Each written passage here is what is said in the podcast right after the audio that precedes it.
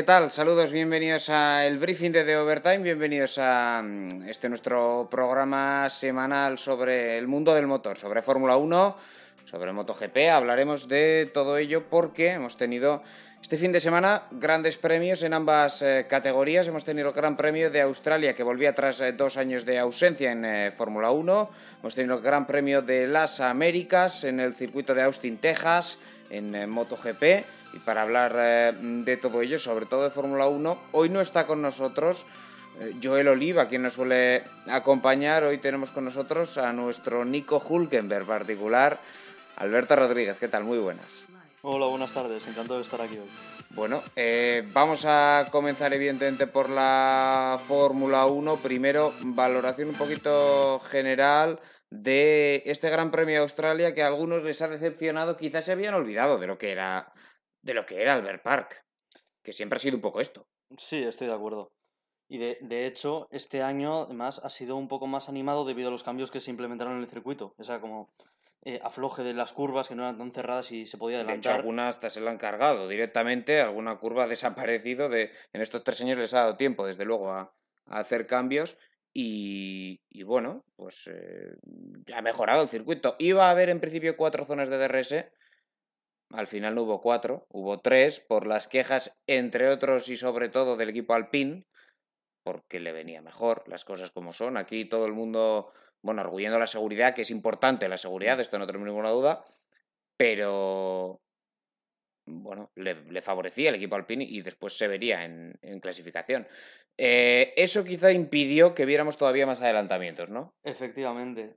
Eh, yo creo que con esa última cuarta zona de DRS habría sido bastante más sencillo adelantar y seguir al coche delante, ya que una vez finalizada esa zona eran dos curvas y ya volvías a estar otra vez en la recta principal, es que la primera zona parecía, de DRS. Parecía imposible, o sea, es que ibas encadenando zonas de DRS todo el circuito, entonces parecía imposible casi eh, poder escaparte, ¿no? Del, del piloto de, del piloto de delante. Bueno, a un gran premio de Australia que nos ha dejado, empezamos con el campeón, con el piloto que hizo la pole, con el piloto que ganó la carrera, con el piloto que hizo la vuelta rápida, con el piloto que lideró todas y cada una de las vueltas de la carrera, y con el piloto que es líder del mundial, y con el piloto que sería líder en solitario del mundial de constructores. Es Charles Leclerc, que está firmando un inicio de temporada inmejorable.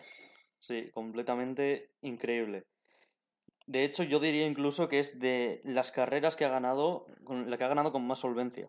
Sí, Porque, sí. o sea, no le han podido ni toser. Exacto. En, al final, cuando ganó la primera carrera del año, eh, tiene que tener un cuerpo a cuerpo muy intenso con, con Max Verstappen. Eh, después en Arabia Saudí pierde en otro cuerpo a cuerpo con, con Max Verstappen. Y en este caso, desde la salida, desde la pole, sale, se escapa. Y, y el único punto de, no de debilidad, pero el único punto donde, donde tenía cierto riesgo era eh, con el, con el eh, safety car, En la donde en la, resalida. en la relanzada Mm. no lo hace demasiado bien, hasta ahora los había hecho muy bien todas, porque prácticamente todas las de la temporada las ha relanzado él de momento. Eh, se le va un poquito en, en esa última curva, pero aún así lo defiende. Efectivamente, entra un poco de lado en la recta principal y entonces ya le, le pilla a Max Verstappen y se pone en paralelo incluso. Sin embargo, ya puedes ver que, bueno, lo defiende, pero aún así, si no lo hubiese defendido, luego ya has visto cómo eh, Charles se escapa completamente. Así que no Totalmente. creo que hubiese tenido demasiados problemas en volver a adelantarle. Exacto. Eh, al final es una superioridad tal que mm, si llega a pasar Verstappen, es que le metía fácil, entre comillas fácil, pues le iba metiendo tres décimas por vuelta. Eh, mm, al final es una superioridad muy importante. Y una superioridad que sí, que es del coche, no vamos a poner en, en duda, pero que también es del, del piloto, porque Charles Leclerc está pilotando a un nivel excepcional. La comparación es odiosa, pero es la de su compañero. Eh, el año pasado, el año pasado se habló mucho de que Carlos Sainz había quedado por delante de, de Charles Leclerc. Eso ya lo explicamos aquí, lo hemos explicado creo que en todos los programas. ¿Por qué? Tuvo muy mala suerte Leclerc el año pasado. Se le escapan muchos puntos. Por, ejemplo, en Hungría podría haber ganado la carrera perfectamente. Mm. O sea, en Hungría, si no se lo lleva puesto eh, Stroll, gana la carrera. Eh, y son son 25 puntos. Tiene unos cuantos abandonos de este tipo. que Sainz no tiene. Y, y lo de que Sainz no tiene es muy fácilmente demostrable porque no para de encadenar eh, carreras puntuando en, el año pasado. Entonces, esa mala suerte es lo que hace al final que, que, que le, que le quede por detrás. Mm. Yo creo que no hay duda de, de quién es mejor. Bueno, y, y se está demostrando este año. No sé si también Carlos tiene demasiada presión este año y le está pasando factura. No estoy yo muy seguro de ello, porque si te fijas en la historia de Carlos, antes estaba en Red Bull. Sí, en, En la- en la- Toro en Rosso, la familia estructura Red Bull. sí. Más presión que, Que ahí no. de compañero de Max Verstappen, Sí, sí. eh, complicado.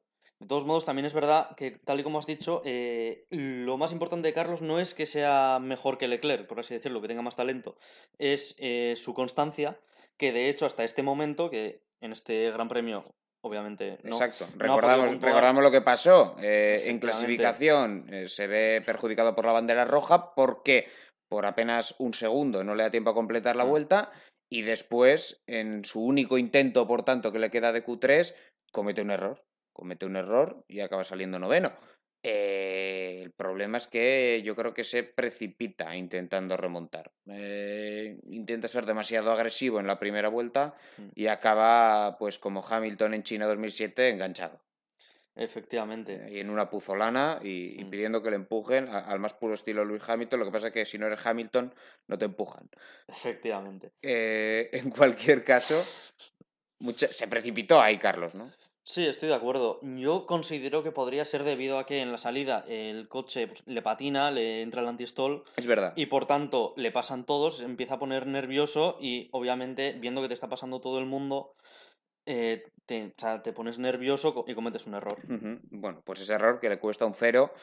Porque si hubiera mantenido la cabeza fría, aunque estuviera el 12, me da igual. Con ese eh, coche- Con ese coche, no te digo que hubiera acabado. Pero bueno, es que hubiera habido eh, safety car, hubiera habido. En fin, No creas que un podio podría haber sido imposible, es que Ah, yo creo, eso te iba a decir. Yo te digo, igual no acaba delante de Checo Pérez, pero, con el abandono de Verstappen. pero con el abandono de Verstappen, eh, la Es tercera posible. plaza podía perfectamente estar ahí. No pudo ser. Mm. Eh, hombre, ya lo de pelear por el Mundial, sí, ya de inicio parecía una cuestión muy complicada. Ahora con la ventaja que tiene Charles Leclerc Mm. respecto de, de Sainz, pues eh, olvídate. No. No. Veremos a Tendría ver. que darse una catástrofe de, de Leclerc que no creemos. Veremos a ver, yo solo sé que el equipo Ferrari lo hemos visto en los- estos últimos años, que son capaces de lo mejor y de lo peor. Sí, la verdad que, que sí. No, de hecho, de lo mejor es de lo que nos estamos dando cuenta este año, porque eh, los últimos 15 años del equipo Ferrari hay más de lo peor que de lo mejor. Y, Mm. so- y los dos últimos años han sido muy malos eh, para los de Maranello, muy malos. Bueno, eh, Carlos, por tanto, bueno, es un error puntual. Llevaba no sé cuántas carreras puntuando. Un error de vez en cuando no pasa nada, pero que no se repita, que no se convierta esto en, en un hábito. Eh, tiene que sumar puntos para el campeonato de constructores también, que es mm, a nivel económico el, el importante, esto lo decimos siempre. Y, y después, oye, estar ahí. Estar ahí y, y pelear con los Red Bull y pelear con, con su compañero si se da la situación. Y, y la, la oportunidad, eso sí, de gan- la oportunidad, por ejemplo, de ganar una carrera este año, la va a tener. O sea, eso yo creo que no tenemos ninguna duda. Sí, con ese coche es eh, prácticamente imposible Que no gane una carrera. en un momento, o sea, aunque Leclerc está a un nivel sobresaliente, a la mínima que él cometa un error, Carlos tiene que estar ahí. Porque si no, va a pasar lo que se podría decir un, un barriquelo. Exacto. Pero bueno, Barrichello tiene. ¿Cuántas? Barrichello tiene más de una decena de victorias. Siendo un segundón. Claramente. Ya, ya les gustaría a muchos tener ese palmarés. Pero ya les gustaría mucho es tener más de 10 victorias y varios subcampeonatos del mundo. Eh, y, a- y eso, o sea, yo creo que si Carlos Sainz se retira con el palmarés de Barrichello, oye, Chapó. chapó. O sea, que aquí se insulta a Barrichello mucho y, y Barrichello era... un- O sea, no te ponen en un Ferrari si eres un paquete. Efectivamente. O sea, bueno. En fin, pues eh, esto respecto a Ferrari. Hemos comentado que Verstappen solo estuvo cerca en esa relanzada del safety car, en realidad. Eh, se llegó a poner en paralelo en la recta, pero cuando marchaba todo parecía cómodo de cara a poder obtener Un segundo puesto bastante. un segundo puesto solvente, cómodo, muy cómodo, pues eh, dijo basta. Una vez más, el Red Bull Power Trains, es decir, Honda, Honda. modo incógnito. Honda. Em, Ah. Segundo cero, en tres carreras. Preocupante, muy preocupante. Sí. Tal como se comenta, eh, el número de su coche es el mismo número de carreras que ha finalizado. Sí, efectivamente. Efectivamente. Y se han disputado ya tres.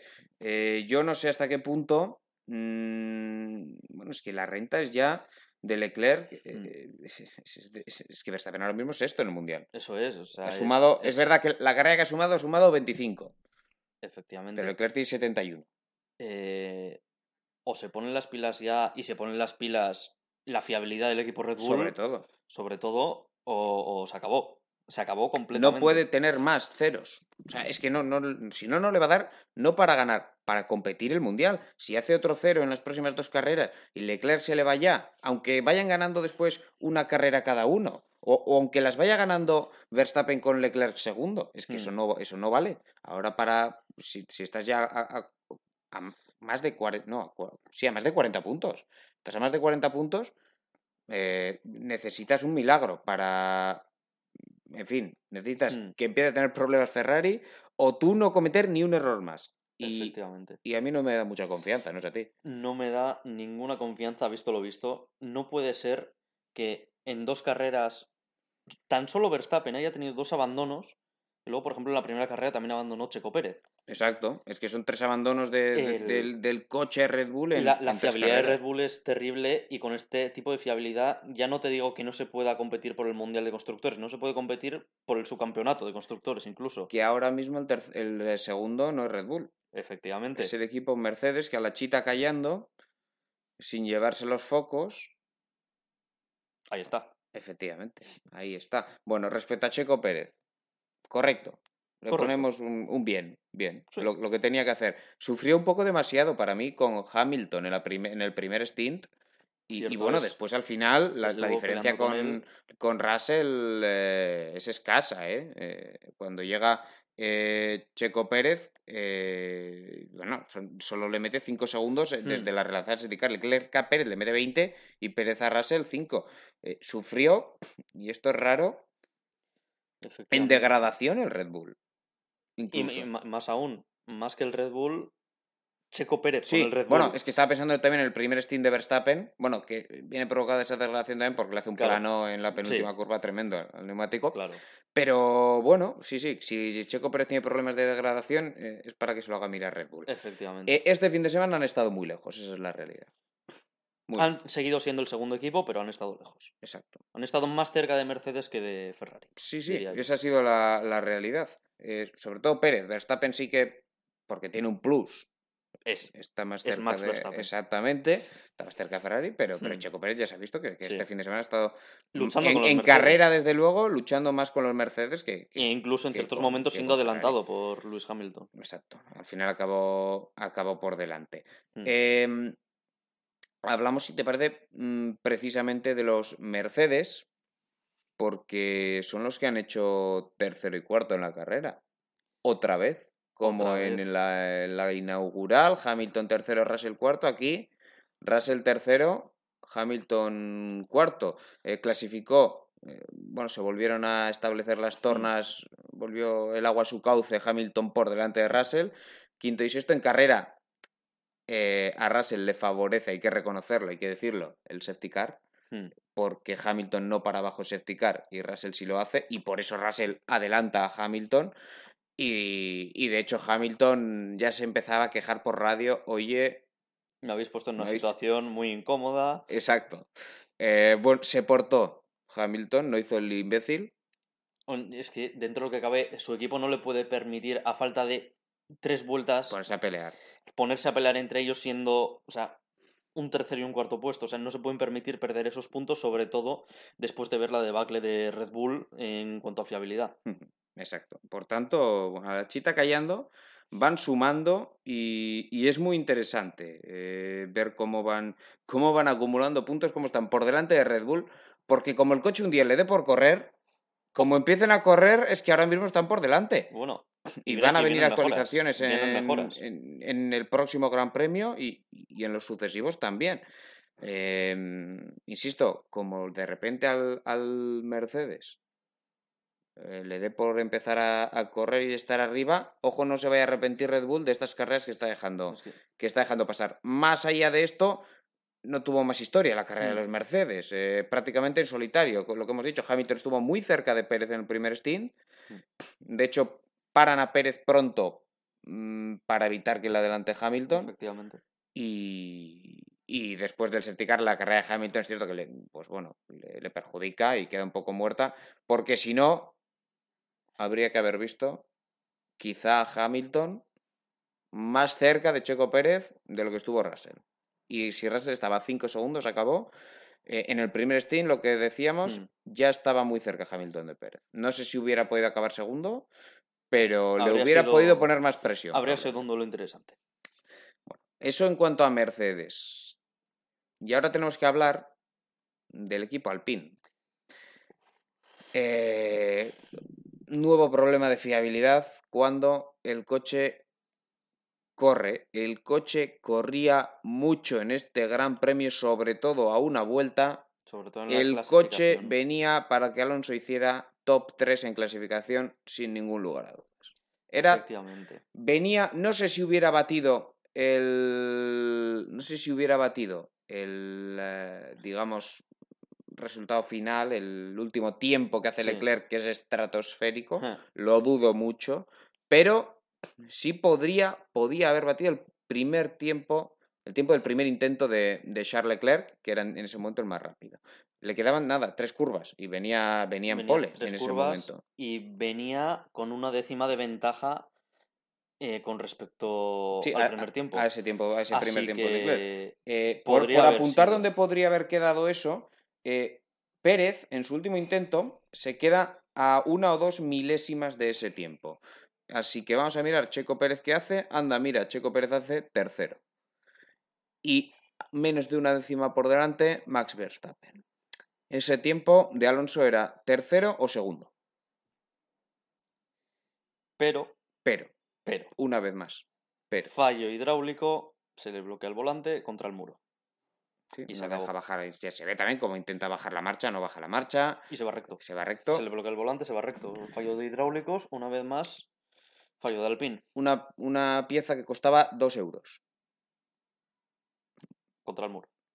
¿Eh? Eso es lo que. Y luego la carrera, pues. Bueno, es una pena esto, ¿eh? O sea, porque. Sí, eh, es que el coche corría mucho en este Gran Premio. O sea, el coche era muy rápido. Y después en carrera la estrategia pues fue un auténtico desastre. yo Eh, creo que empezó con duros, eh, hizo la de... Ya lo "Vam- dijo- Vamos a probar. No, es que ya lo dijo, de hecho, el propio Fernando Alonso, después de la clasificación, nos dice en el chat que aquí se confía en el plan. Hombre, no sé a qué nivel, eh, pero, pero bueno, el plan, el plan no va mal. O sea, vamos a ser honestos, el plan no va mal del todo. El coche es bastante rápido, Efectivamente. es competitivo. Eh, no es un Ferrari, no es un Red Bull, pero el coche no está mal. El problema es que parece que se cae a cachos. Eh, Se nos di- recuerda un poco tal vez eh, al Red Bull, pero en cuanto a fiabilidad. Exacto, sí, sí.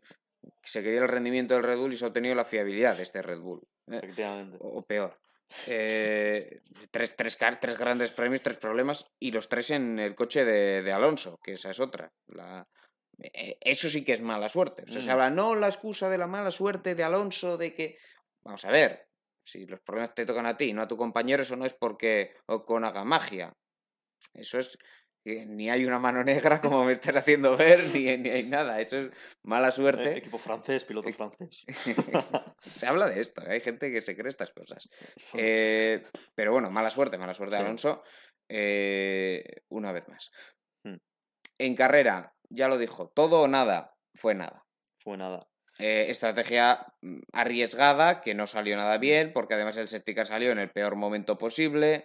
Y de hecho, un, un, un mensaje de voz, de audio, de una comunicación entre el equipo y Fernando, Sí, un- sí. durante que no salió en la retransmisión durante el safety car, que Sí. preguntando Oye, ¿qué a ver si entramos, le dijeron que no y él dijo, bueno, pues aquí Pues acaba aquí se acaba carrera". nuestra carrera y efectivamente ahí se acabó la Efectivamente. carrera porque después con unos duros gastados pues no consiguió abrir hueco. Los medios los fundió. Los medios los fundió en un trenecito montado por el amigo Lance Stroll porque en ese tren de DRS no se podía, no se podía, digamos, adelantar. Al Hmm. final, cuando todo el mundo tiene DRS, te vas aprovechando además del rebufo del delante y vas ahí, pues, eh, en fin, como en el tren de la bruja, un vagón detrás de otro.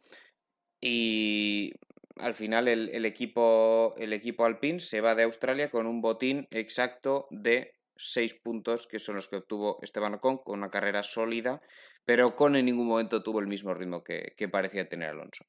Eh, aún así es un resultado del de Ocon, que no es malo, Mm, Pero una lástima lo de pero una lástima lo de Alonso porque La, podría haber la estado cantidad de puntos que podían haber conseguido podría Sí, haber en sido cuanto a- absurda. En cuanto a la estrategia, por cierto, eh, apuntar que, claro, eh, Alonso decía, no, pues aquí si hubieran puesto medios no hubiera llegado al final. Esa es la realidad. Efectivamente. Así que hubiera sido lo mismo.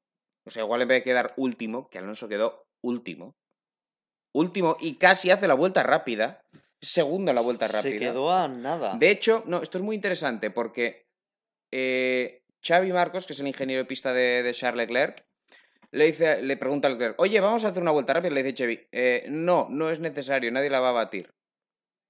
Nadie Sí, la va a batir. No lo llega a haber hecho. La- en la En la- última vuelta. Lo bate Fernando Alonso, es la penúltima. No, en la- la que lo Leclerc, sí, sí, sí. en la penúltima En la lo bate Alonso. Y eh, en la, al final, en la última, Charles Leclerc hace la vuelta rápida. Pero si no, la vuelta rápida era de Fernando Alonso. Que no hubiera valido para nada. Más que para tocar las narices a Leclerc. Porque si no eres décimo o más arriba, no cuenta la- el punto de la vuelta rápida. Pero bueno, eso venía a demostrar también el ritmo que tenía. Tenía ritmo. Lo que Hmm. pasa que la estrategia No acompañó. fue arriesgada y, y, en fin, fue no salió bien. Ocon, pues, pues le ponemos lo mismo que a, que a carrera, so- Pérez. carrera sólida, pero carrera sólida, pero Bien, bien. bien. No tenía el ritmo Bien y punto, bien y Mm. punto. Bueno, pues eso en cuanto al equipo Alpine. Ah, mm, los que por fin han sido, los que por fin han llegado al mundial con dos carreras de retraso son los McLaren, competitivos por primera vez este año, ¿eh? con Norris clasificando cuarto, Ricciardo séptimo y luego en carrera quinto y sexto. Un gran paso adelante con respecto a los gran premios anteriores. A ver, ya que- decían que tenían un problema concreto que tenía que ver con refrigeración y demás. tal. Hmm, Decían que para Australia eso estaba solucionado. Y bueno, una vez solucionado eso, han dejado de estar decimoquintos y han pasado a estar en el top ten, por lo menos. Eso es. Siendo el cuarto, quinto equipo. Porque después de ver estos pasados años la progresión que tenían ellos, esa progresión ascendente, que a veces incluso llegaban a ser el tercer mejor equipo, la debacle de este año no tenía nombre, pero una vez arreglado este problema ya vemos que al menos para estar en Q3 de manera solvente pueden. Totalmente. Eh, Norris, que después a una vuelta es un gran piloto, Mm. mm, lo volvió a demostrar, ya hizo una pole el año pasado, eh, en fin. Nada que objetar al rendimiento de Lando Norris y, y Ricciardo en casa, que siempre, siempre da un puntito más, luego en carrera pues acabaron muy juntitos, de hecho con órdenes de equipo eh, hacia Ricciardo de que no atacara. A, a Lando Norris porque venía con más ritmo. Ricciardo es cierto, pero no tenía lo mismo que hemos hablado antes con los Mercedes, no tenía ningún sentido ponerse a falta de tres vueltas a pegarse cuando tenían una quinta y una sexta plazas, 18 puntos en total Que para el son equipo unos Mer- puntos ah, muy valiosos equipo para el equipo McLaren Mercedes. Habían, habían sumado muy, muy poco. Cero en, en Bahrein y Norris no sé si cogió cuatro puntos Hmm, o dos o sí, cuatro puntos o algo así en, Hmm. en Arabia Saudí. Efectivamente, no se podían permitir perder estos puntos que serán valiosísimos de cara al, al Mundial de Constructores. Bueno, pues esto en cuanto a McLaren. Veremos la evolución de cara, de cara a próximas carreras. Pero se suman a la pelea. Y, y lo que tuvimos en Q3 fue, por primera vez este año, una diferencia, entre comillas, clara. No luego en tiempos, pero se metieron 10 pilotos de 5 equipos. Los dos Ferrari, los dos Red Bull, los dos Mercedes, los dos Alpine y los dos McLaren. Y parece complicado que esto no vaya a continuar así. La verdad que parecen, una vez McLaren ha solucionado sus problemas y visto que Alpine tiene ritmo, pues la zona media tiene esos dos puntales claros, parece, este año. Sí, así es. Pero bueno, dentro de lo que cabe, con las nuevas mejoras que puedan traer, tal vez se cambie un poquillo y alguna vez haya algún piloto de. Sí, sí, no, hombre, no va a ser todas las carreras. Hombre, ya, ya, Pero, Que, puede- mí- que algún otro equipo puede as- dar un paso adelante. Y pero así como el año pasado era muy cambiante todo, una carrera Alpine era el cuarto equipo, en la otra, en la siguiente, el cuarto equipo, bueno, cuarto. El año pasado los cuatro primeros sí que estaban bastante claros, pero Mm. Eh, sí que Alpine estaba cerca de McLaren en una carrera, en otra carrera era Alfa Tauri, Mm. eh, bueno, sobre todo entre ellos dos, eh, tuvieron ahí una, una buena lucha, pero este año sí que parece que hay cinco por encima. De momento. De momento. Veremos, veremos cómo evoluciona. Mm. Ah, después, más cosas. Hemos hablado ya de los siete primeros. Tenemos que hablar del octavo. Valtteri Bottas con el Alfa Romeo. mm, no se le vio apenas en carrera. Mm. Discreta carrera. Eh, discreta en el buen sentido, ¿eh? No mala. Discreta. Hizo lo que tenía que hacer, cumplió, Cumplió puntos para el equipo. puntos para el equipo. Y bueno, Wang Yusu, pues eh, no sé qué acabó exactamente, pero fuera de los puntos, en cualquier caso. Wang Yusu fue Un décimo- efectivamente. Un décimo, creo. Sí, sí, fue un décimo. Bueno, no está mal el Alfa Romeo, que en este circuito ha ido mejor que el Haas. El Haas que, se ha- que ha pinchado un poquito Mm. en, en este circuito eh, con eh, Magnussen, Sí. eh, con Schumacher. De hecho, clasificando ya decimoquinto y decimosexto, Mm. Magnussen no pasó la, la Q1, lo cual me sorprendió. Eh, y da la sensación de que el boom de Haas de inicio, bueno, a, a nada que la gente empiece a traer algo, pues ellos no tienen para traer mucho. Efectivamente. tie- eh, Mm. de hecho, bueno, aprovecharon bastante bien esas dos primeras carreras donde han sido competitivos, sobre todo la primera. Mm. Pero bueno, en realidad es que son, son dos equipos que casi compiten con un piloto.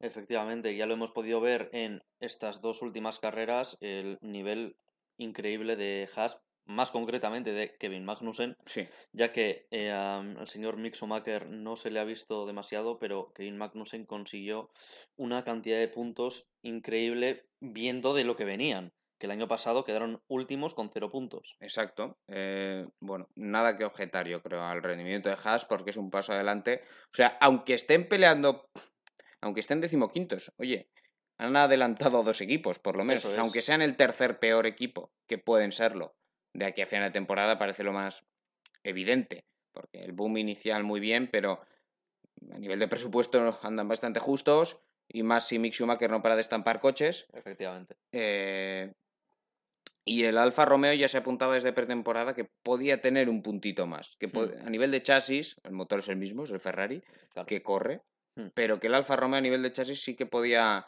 podía dar la sorpresa este año el Alfa Romeo. Y de momento, bueno, pues eh, botas sumando y sumando y sumando, Y buenos puntos para el equipo, Bottas- puntos, puntos a la saca. demostrando que es un buen piloto.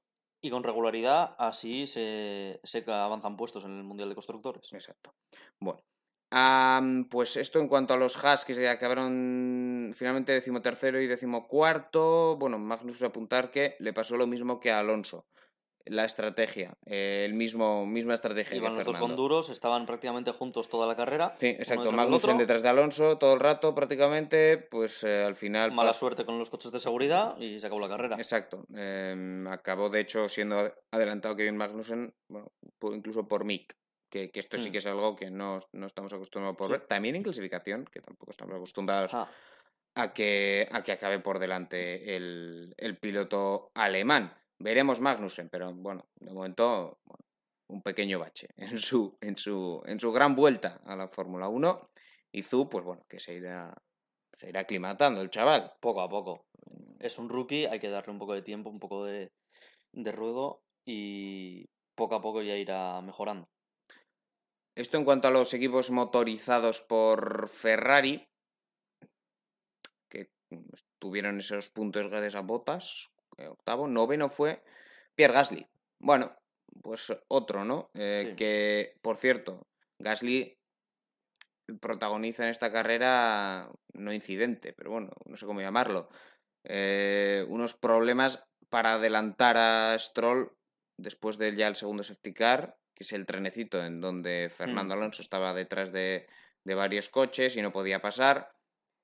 Gasly, que era el que no podía pasar a Stroll, que era el coche más lento sobre la pista, el de Lance Stroll. Cierto es, Eh, cierto es. de hecho, hasta irónicamente, Fernando pregunta por la radio, oye, ¿qui- ¿quién es este que, que, que no es capaz de adelantar a Stroll? Y le dicen Gasly, dice, chicos, pues no lo entiendo. I don't get it. Bueno, pues, Pero en fin, como hemos visto, mucho no puedo hacer dentro del cabe. Carrera. eh, Y Chunoda que este año, misma línea que el año pasado, ¿eh? ni paso adelante de momento ni nada. Sigue estando claramente por detrás de Gasly. Y si sigue así, no sé hasta qué punto le van a mantener en el equipo Alfa Tauri, sobre todo conociendo el temperamento del doctor Helmut Marko. Exacto, bueno, de nuevo en clasificación, un décimo Gasly, décimo tercero Sunoda. En carrera coge puntos Gasly, Sunoda acaba decimoquinto. Hmm.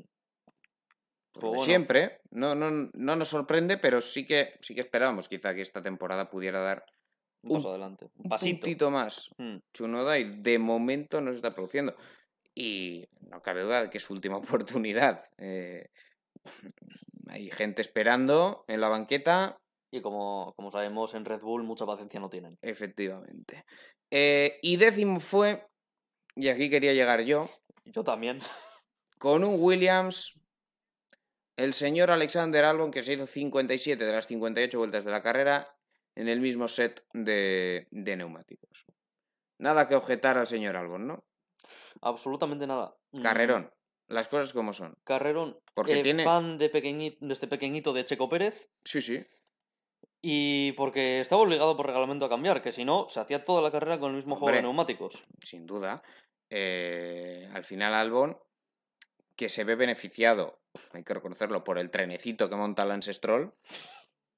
Efectivamente. Y al final, ese trenecito que monta Lance Stroll y que impide que le adelanten los demás, es lo que acaba dando un punto al rival directo este año de Aston Martin por evitar la última plaza, que es Williams. De momento, Williams ya puntúa. Williams, que es probablemente, no sé, entre Aston Martin y Williams, los peores coches. Sí. No sé cuál decirte peor, porque además los dos tienen, los dos corren con un piloto prácticamente, al igual que decíamos de, de Haas y de Alfa Romeo. Mm, efectivamente.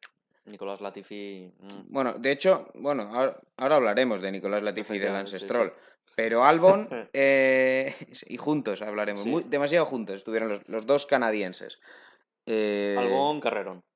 le logró sacar una vida a los neumáticos duros que no logró, por Mm. poner un ejemplo, Fernando Alonso. Efectivamente. También en su defensa el trenecito mata neumáticos Sí, sí. es doloroso, pero chapo, chapo por Alexander Albon. Un puntito para el equipo Williams que le sabe a gloria. Sí, exacto. De hecho, consi- consiguió retener detrás muchísimo tiempo a Esteban Ocon. Le costó muchísimo adelantarle al, al piloto francés de, de Alpine. Mm. Pero bueno, al final con la parada en boxes, pues perdió esa- esas dos posiciones con Sí. Bottas y Gasly también. Y acabó décimo. Y acabó décimo, que es un punto muy, val- muy valioso para Williams. Se notaba cómo lo celebraba el equipo de, de Just Capito. Bueno, pues enhorabuena a Alexander Albon, evidentemente. Enhorabuena, efectivamente. Y hay que hablar del compañero Del compañero Nicolás Latifi, junto con junto con Lance Stroll. Latifi, por cierto, que fue decimosexto, penúltimo, solo por delante de Fernando Alonso. En la clasificación, accidente entre Stroll y Latifi. Fue sancionado Stroll, aunque es cierto que Latifi hace algo muy raro. Deja pasar a Mm, Stroll, No tengo ni idea. Que... Lo que tengo entendido, sí, dentro de que no tengo ni la menor idea porque fue surrealista, Mm. es que Latifi le vio, pensó que venía en vuelta, le dejó pasar y viendo que Sí, sí. no corría, dijo, ah, no corre, le paso otra vez. Y es- no sé qué hizo que se estampó. Stroll, eh, sin mirar los retrovisores, se echa a la derecha y ahí estaba Latifi. Y ahí estaba Latifi y, y le provoca un, daño muy grave al coche de Latifi, además. eh, es el, el que- el que sale más perjudicado. Tres puestos de sanción y dos puntitos a dos pilotos que probablemente no deberían estar en esta categoría. Hay muchos más talentosos mm, que no lo están. Pero bueno, poderoso caballero es don dinero. Eh, y al final, pues eh, no- nos brindan grandes momentos Latifi y Stroll como, como este accidente. Efectivamente. No me podría haber imaginado a ningún otro piloto Haciendo de los actuales eh, que tengan algo así. que es- ¿sabes? es- fue un Me traía recuerdos de un legendario Pastor Maldonado, Por ejemplo, por ejemplo, sí, sí. pero no sé hasta qué punto, tal y como has comentado, tienen el nivel para estar en Fórmula 1. bueno, digamos que poco a poco han mejorado algo, pero siguen teniendo estos detalles de, en fin, que se nota, se nota, se nota Se porque nota. están aquí. No hay que darle más, más, más vueltas al tema. Por último nos queda mm, el equipo Aston Martin. Eh, fue un fin de semana, Aciago se queda corto. Accidentes de Vettel y Stroll en los libres. Mm. Ha, ha empezado, ya me he saltado algo. Avería de Vettel en el libre 1. No puede correr el libre 2. Avería, eh, accidentes de Stroll y de Vettel en los libres 3. Accidente de Stroll con Latifi en la Q1. Am, y, y en, y en carrera, eh, pues Vettel también. ¿Qué puedo decir? Acabó Stroll, que en carrera no lo hizo tan mal, hay que reconocerlo ahí, con el trenecito. Se defendió bastante bien hasta que al final, bueno, pues acabó cayendo por su propio peso, pero hasta la decimosegunda posición, quedando por delante de los dos Haas, de Sunoda, de Alonso. Bueno, eh, Mm. la carrera no fue tan mala de Stroll, hay que reconocerlo, ¿no? Eh, al César lo que es del César, pero eh, el fin de semana de Aston Martin es- es, Ha sido horrible. Y de hecho, Vettel, primer fin de semana en el que estaba de vuelta, menudo recibimiento. No, no. Eh, Vettel. Yo creo Ah, que. ah, o y sea, se me ha olvidado la vuelta con el scooter. Por la que le sancionaron con 50.000 dólares. Después de uno de los accidentes. Después de. o del fallo mecánico. fue. No sé si el fallo. Creo que el fallo mecánico. Después del Hmm. fallo mecánico. Para volver a. Al box se cogió el box. scooter y se metió por el circuito. Eh, y sin casco. Eh, No, el casco o- lo llevaba. o con el casco mal puesto. Casco mal puesto, eso es. Casco mal puesto. Sanción de 5.000 dólares, si no estoy equivocado. 50.000, creo. 50.000. Sí. Es importante. Bueno, para Vettel no sé. Para- no creo que le importe demasiado. Pero yo creo que son 50.000 dólares. Pero de, de todos modos, después de esta vuelta, eh, no sé hasta qué punto él tendrá ganas de volverse a su sofá, ver las carreras y ver sufrir a Nico Oye, Hülkenberg. oye que tengo COVID. Va a decir Vettel a partir de ahora. A mí dejadme en paz que me encuentro muy malito, que yo no quiero. Eh, no, a ver, e- es, es triste ver a Vettel en una situación así, al igual que era triste cuando veíamos a Alonso en, en McLaren Honda, eh, este tipo de pilotos que lo han ganado todo y O sea, no se puede ver a un campeón del mundo en un coche así. arrastrarse. arrastrarse por la pista. Y esto me huele a que Vettel este año se retira. O le llega una oferta que le interese mucho, O o, yo diría que se acabó. A mí me huele a que Game Over Sebastián. Hay que reconocer su, su gran carrera. Cuatro mundiales no los gana Lance Stroll, ni aunque le den ese Red Bull. Y. En fin. Es que le pasó de todo al equipo, al equipo Aston Martin, ¿eh? O sea. La verdad que, que es que parecían el hash del año pasado. Y eso es preocupante. Es muy preocupante. Y se quedan además, y además Williams puntúa, Claro, que veremos cuántas oportunidades para puntuar puede tener Aston Martin este año.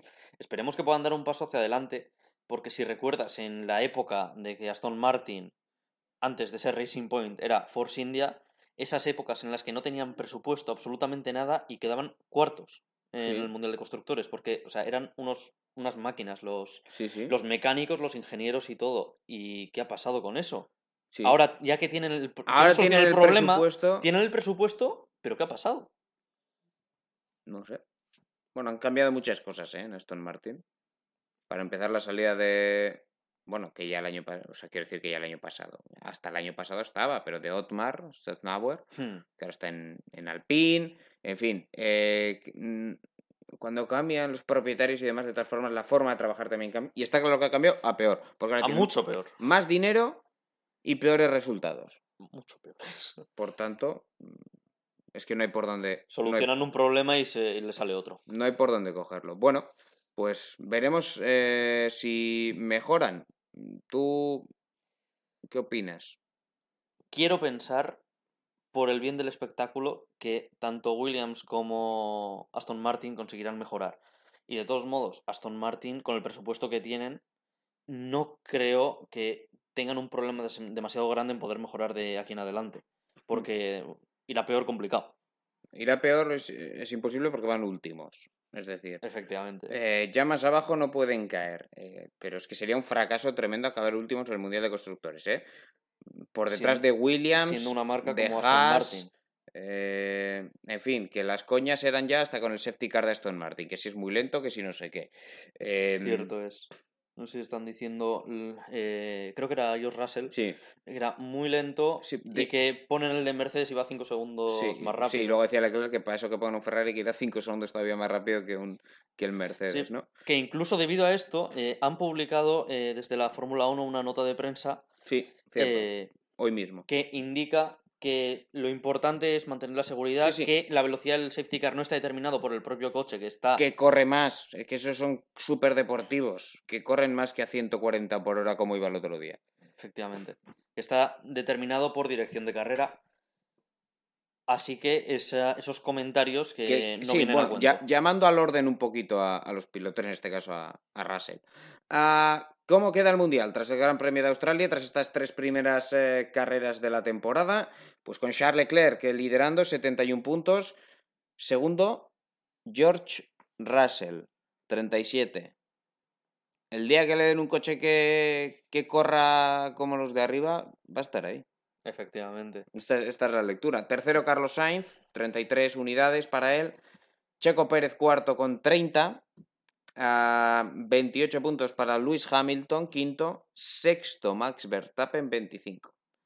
Por detrás de los dos Mercedes, los dos Ferrari y su compañero Checo Pérez.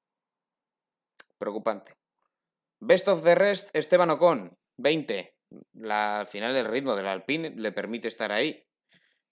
Octavo Lando Norris con 16, Magnussen y Bottas tienen 12 cada uno, Ricciardo 8, Gasly 6, Chunoda 4, Fernando Alonso decimocuarto con 2, o con 20, Fernando 2. Eso viene a ser la diferencia entre los tres problemas que ha tenido en las tres carreras en el motor y que veremos, porque, bueno, es cierto que uno de los dos anteriores ya habían conseguido restablecerlo, no sé si el de Arabia Saudí o el de, o el de Bahrein, recuperarlo, y este, lo dicho, ya hizo la carrera con él, era una pieza de 2 euros lo que falló.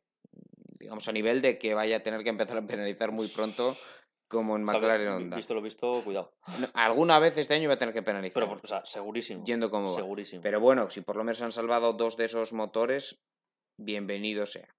Ah, lo dicho, eh, Zu y Albon, un puntito cada uno. Tenemos 16 pilotos que han puntuado ya. Solo no han puntuado a Schumacher, Stroll, bueno, 5, porque están Hulkenberg y Vettel, y Mm. Latifi. Bueno, ni Hulkenberg ni Vettel. El coche, no, no. Sí, los dos Aston Martin, un Williams y un Haas, el de Mick. el de Mick.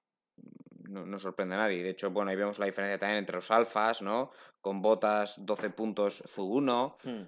En fin, nada, nada, nada demasiado sorprendente en ese aspecto. Próxima carrera, no es este fin de semana, es el siguiente. Gran Premio de la Emilia Romagna, circuito de Imola.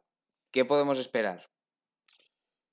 Yo, la verdad, creo que no cambien demasiado las cosas. Ferrari seguirá dominando con bastante solvencia y ahí estará Red Bull. Esperemos que con mejor fiabilidad. Hmm. Y cuidadito con Mercedes, porque. Lo que pasa es que la poco- fiabilidad, sí, Ahí están. Lo que pasa es que la fiabilidad es una cosa que no da la sensación de que se arregle de un día para otro. No es como hacer un slot del pontón que dice, bueno, en vez de hacerlo a 45 grados, lo hacemos a 60. Y la curva que empiece 5 centímetros más atrás. Eso no parece tan difícil. Pero la fiabilidad de un motor, ahí hay tela que, que cortar. Sí. Eh, bueno, Esperemos que vaya bien. esperemos que vaya bien Por el bien del espectáculo. por el bien del espectáculo, porque si no se nos va a escapar Ferrari. Campeonato de constructores, que no lo hemos repasado. Ferrari 104. Mm, Es que Leclerc con 71, ya lo hemos dicho antes, iría primero. A Mercedes 65, Red Bull 55, McLaren 24, Alpine 22, Alfa Romeo 13, Haas 12, Alfa Tauri 10. Bonita pelea ahí por la sexta plaza. Williams 1, Aston Martin 0. Parece eso un partido de fútbol. Am, Alpine no ha podido aprovechar las dos carreras de McLaren. Ya, ya está McLaren por delante. Efectivamente, debido a esos problemas que has comentado, porque por ejemplo en el Gran Premio anterior Alonso tiene una muy buena posición, pero el motor, el Alpine, dejó basta. En fin, eh, volverá en ese Gran Premio de la Emilia Romagna no solo la Fórmula 1, también volverá la Fórmula 2, incluso la Fórmula 3, seg- tercera y segunda prueba de la temporada respectivamente en estas categorías. Eh, Alberto Rodríguez, yo te despido ya. Me quedo aquí repasando lo que ha ocurrido en el Gran Premio de las Américas de MotoGP. Muchas gracias por estar aquí. Muchas gracias por invitarme, John. Bueno, y lo dicho, ahora pasamos a repasar lo ocurrido en eh, MotoGP, eh, donde Enea Bastianini logró su segunda victoria de la temporada por delante de, de Alex Rins en un, en un, circuito de Austin, Texas, eh, donde bueno, las Ducati coparon las cinco primeras posiciones de la parrilla y después, eh, bueno, se sucedieron eh, en fin, fueron cayendo hacia atrás, sobre todo las del Pramac, la de Jorge Martín y la de Johan Zarco, fueron yendo hacia atrás. Uh, Miller, que lideró casi toda la carrera, al final también sufrió en la parte final. Y el que aguantó fue Enea Bastianini para sumar su segunda victoria de la temporada. Segunda victoria para el eh, piloto italiano de Ducati. Bueno, sin duda un buen resultado para, para él. Eh, en fin, que ha hecho dos top ten, creo. Creo que las otras carreras ha quedado un décimo y duodécimo. Y, y dos victorias, nada mal. Alex Rins remontando desde atrás con su Suzuki fue segundo, tercero Miller, como hemos comentado. Joan Mir, el uh, piloto balear, campeón del mundo del uh, 2020, acabó en cuarta posición. La Suzuki que no fueron nada mal en el circuito de las Américas. Peco Bañaya, por fin un resultado convincente, sólido, quinto, un 11 puntos, suma por tanto, y de lo que hay que hablar sobre todo es de Mar Márquez, porque el piloto de Cervera logró una remontada extraordinaria, una remontada magnífica, y, y después de quedarse último en la salida por un problema con, eh, bueno, como antes hemos comentado en Fórmula 1 con Carlos Sainz, entró el, el antistol o algo parecido que tengan las motos, pues Mar Márquez al final eh, vigésimo cuarto tras la, tras la salida, acabó sexto en la carrera en la que volvía después de la, de la diplopia que le impidió correr en, en, el Gran Premio de Argentina después de la caída en Indonesia. Y después de 2-0 suma, suma 10 puntos Mar Márquez. Séptimo, mantuvo un duelo fantástico con él Fabio Quartararo, el campeón vigente del mundo. Jorge Martín y Zarco, como hemos dicho, las dos Pramac se fueron hacia atrás, acabaron octavo y noveno. Y después las Aprilia, en este caso con Maverick Viñales, y esta es la sorpresa quizá por delante de Aleix Espargaró, que venía de, de, ganar el Gran Premio de Argentina en Termas del Río Hondo. Décimo Viñales, un décimo Aleix, la Aprilia que desde luego no tuvo el mismo rendimiento aquí que en, Argentina. A las KTM, otras que tampoco rindieron aquí, con Brad Binder salvando su honor, fue la única KTM en puntos, duodécimo Binder, el sudafricano. Decimo tercero, Policho Espargaró, con tres puntos nada más, eh, muy afectado por un virus estomacal eh, que, que, que, le ha tenido muy debilitado toda la semana. Nakagami, decimocuarto, y Dovicioso cerrando los puntos con la Yamaha MFU, eh, pues decimoquinto, un punto para él. Por delante de Franco Morbidelli con la Yamaha oficial, eh. por delante de Morbidelli que acabó decimosexto, Marini decimoséptimo, Oliveira muy lejos, ya hemos dicho que las KTM no rindieron, de hecho las KTM son Oliveira decimoctavo, Raúl Fernández decimonoveno, Remy Gardner vigésimo, por detrás solo uh, Fabio Di Gian Antonio y Darrin Binder. Eh, y no acabaron la, la, carrera Alex Márquez y Marco Bezecchi por sendas eh, caídas. Eh, bueno, está precioso la verdad que el campeonato del mundo de, de MotoGP es, bueno, un campeonato que al lado del de Fórmula 1 que repasábamos antes, pues está mucho más bonito porque Leclerc en Fórmula 1 saca una ventaja sideral al segundo que es eh, George Russell, como hemos eh, comentado, y, bueno, pues eh, lo que tenemos ahora es a Enea Bastianini, el MotoGP, eh, subiendo a la primera plaza de nuevo, dos victorias, lo he dicho, dos victorias, un décimo y un undécimo. Con eso le vale para ser primero con 61 puntos después de cuatro carreras. Segundo, Alex Rins con 56, Aleix Espargaró tiene 50 puntos, Joan Mir 46, Fabio Quartararo 44, Brad Binder 42 y aquí hay un pequeño corte. Digamos que estos seis pilotos están a, a tiro de una carrera, o bueno, sí, exacto podrían ser líderes después de la próxima, depende de lo que ocurra, después de la próxima carrera, ¿no? Están seis pilotos en 19 puntos, aquí apretados en la cabeza de la tabla. Luego ya más lejos, Jack Miller y Zarco con 31, Oliveira y Jorge Martín con 28, Paul Espargaró y Bañaya con 23, décimo segundo Peco Bañaya, el principal favorito para ganar el Mundial, décimo segundo a estas alturas de campeonato. Mar Márquez, tras eh, haber eh, corrido solo dos carreras, 21 puntos décimo tercero, Maverick Viñales décimo cuarto con 19, Morbidelli tiene 14 puntos, Nakagami 12, Luca Marini 10, Marco Besecchi 7, conseguidos además en la misma carrera, los 7, Darren Binder es eh, decimonoveno con 6, Alex Márquez tiene 4 puntos, Andrea Dovicioso 3, Remy Garner tiene 1 y no han puntuado ni Raúl Fernández con la KTM ni Fabio Di Gian Antonio con la uh, Ducati del equipo de Valentino Rossi. Tampoco puntuado Stefan Bradel, que es el sustituto en la pasada carrera de Argentina de de Mar Márquez.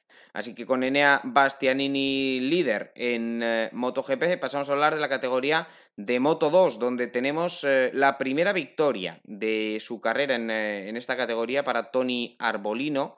Arbolino que, bueno, se aprovechó de las caídas de los dos primeros del Mundial de, de, de, Celestino Vietti y de Aaron Canet. Los dos se fueron al suelo y no acabaron la, la carrera, una carrera que tuvo muchísimos, eh, muchísimos eh, problemas en la primera vuelta.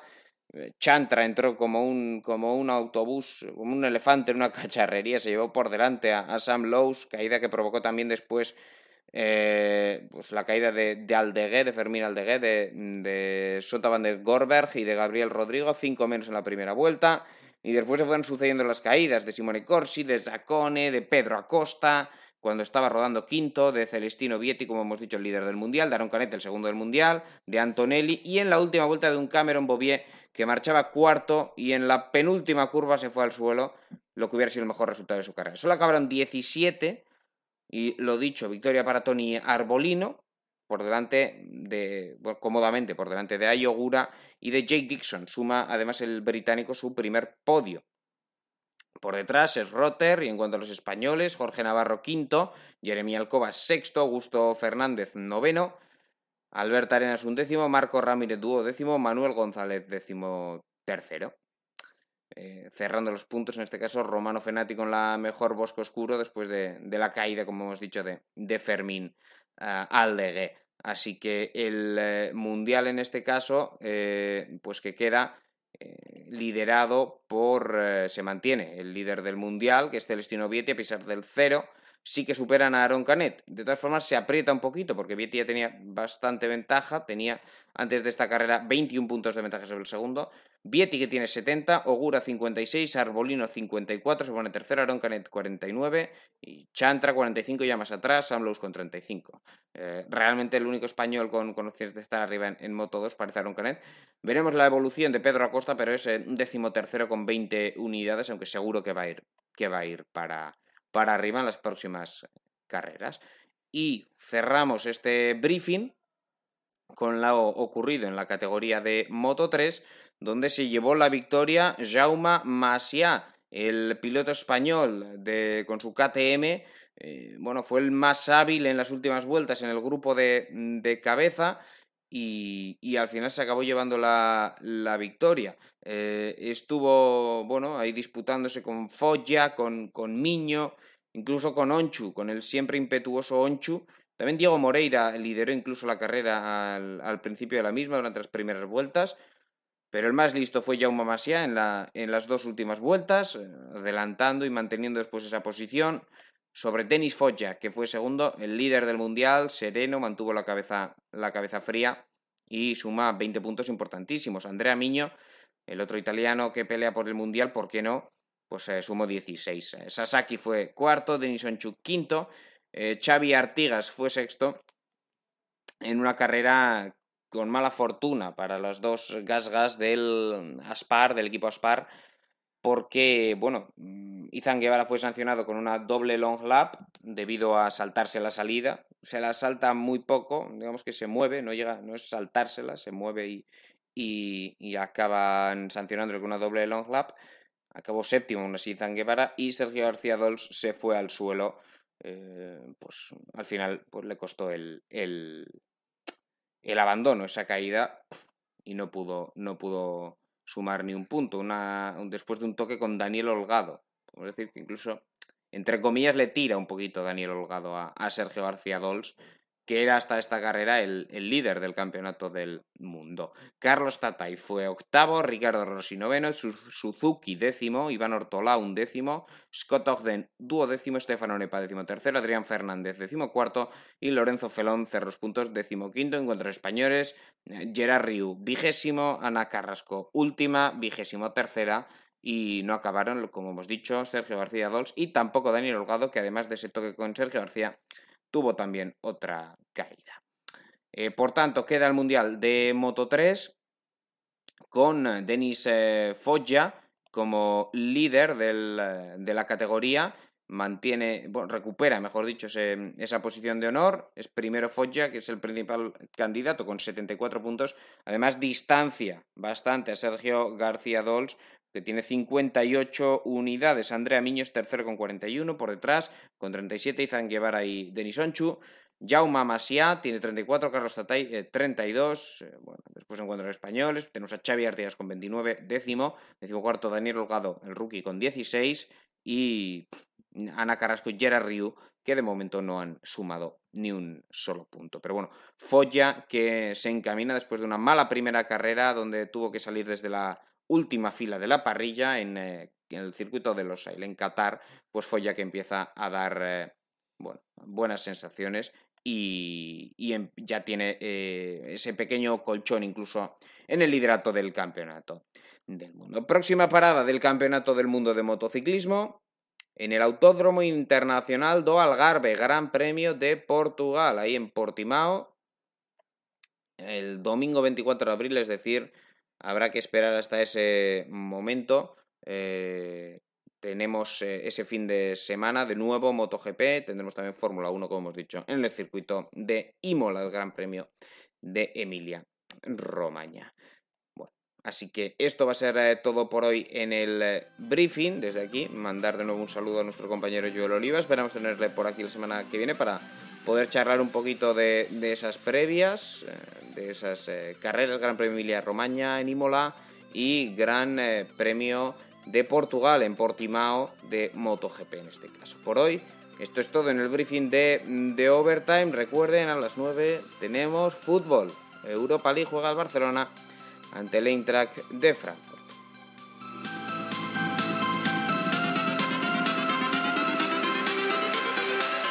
changes.